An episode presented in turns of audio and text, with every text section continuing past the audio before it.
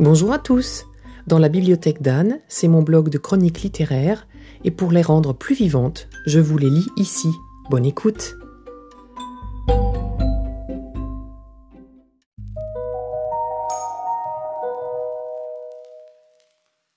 Je trouve quand même toujours amusant comme on peut passer toute sa vie sans le voir, à côté d'un livre classique ou même d'un film classique, alors même que tout le monde connaît l'histoire. Le premier film que je suis allée voir de ma vie, c'était le livre de la jungle. Je devais avoir 7 ou 8 ans, c'était à Paris avec ma tante. Puis ma route s'est complètement détournée de lui.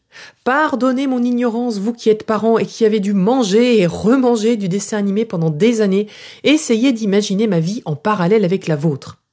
Ce n'est qu'il y a quelque temps que je suis tombée sur lui dans la bibliothèque familiale. Pour tout vous dire, je pensais aller chercher un Kessel. Et puis je me suis dit, mais tiens, pourquoi pas le livre de la jungle? J'avais quand même en tête des images à droite et à gauche de Balou, de Mowgli, alors j'ai eu envie de faire connaissance avec le vrai texte. J'ai été étonnée avec tout ça que dans ce livre qui fait 200 pages, il n'y ait qu'une centaine de pages pour le livre de la jungle à proprement parler. C'est un texte très court en vérité. Je crois que Disney a bien brodé. À ma grande surprise, évidemment ça va avec le fait qu'on ne s'est plus jamais rencontré, le livre de la jungle et moi, quand je pensais à Mowgli, je ne m'étais jamais vraiment posé la question, mais j'imaginais que c'était quelque chose qui devait pouvoir se passer en Afrique ou même en Amazonie. Qui dit animaux sauvages, jungle, dit pour moi continent africain.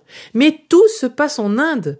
Mowgli, nommé ainsi par une louve qui lui trouvait un air de petite grenouille, est un petit garçon recueilli par des loups dans la jungle, dont les parents se sont enfuis sans pouvoir l'emmener à la suite de l'attaque d'un tigre.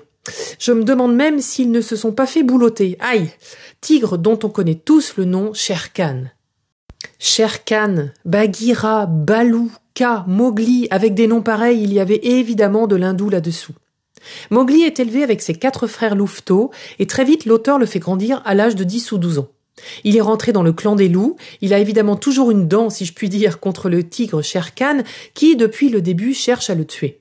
Il apprend tous les langages de la forêt et des animaux grâce à l'ours Balou qui devient un peu comme un parrain bourru et Bagheera une belle panthère noire qui pourrait jouer le rôle de sa marraine.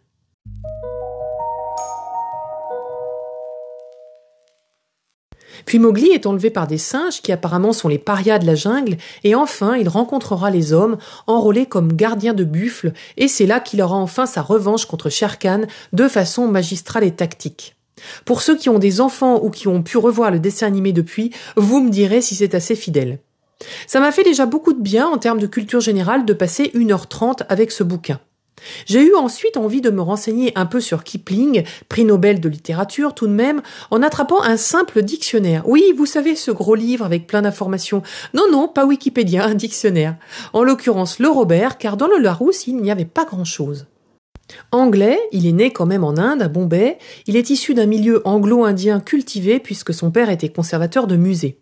On l'a envoyé en Angleterre quand il était jeune pour faire des études, mais dès qu'il a pu, il est revenu en Inde où il est devenu journaliste. Il a vécu aux États-Unis, où c'est d'ailleurs là qu'il a écrit le livre de la jungle, mais il est rentré en Inde à chaque fin de voyage. Il vénérait l'Empire britannique, croyait en les valeurs mythiques de la nature sauvage, du désintéressement, et était, il faut le dire, assez fasciné par l'aventure impérialiste. On cite aussi souvent de lui le poème If, si, qui finit par Tu seras un homme, mon fils. Et pour terminer, je vous dirais que pour moi, le fantastique, ce ne sont pas des histoires de dystopie ou cités dans l'espace, c'est typiquement ce genre de dialogue entre bêtes, dans le livre de la jungle ou bien évidemment chez Colette avec ses dialogues entre ses chats et ses chiens. C'est plein d'humour, de malice, d'apprentissage et d'intelligente réflexion. Vous avez compris que c'est un livre à mettre entre toutes les mains dès les plus petites. Après le livre de la jungle viennent plusieurs nouvelles, toujours en rapport avec des animaux, un phoque blanc ou une mangouste par exemple, à lire absolument. Une idée, lisez ou relisez les classiques. Je vous souhaite une bonne journée et je vous dis à bientôt pour un prochain épisode.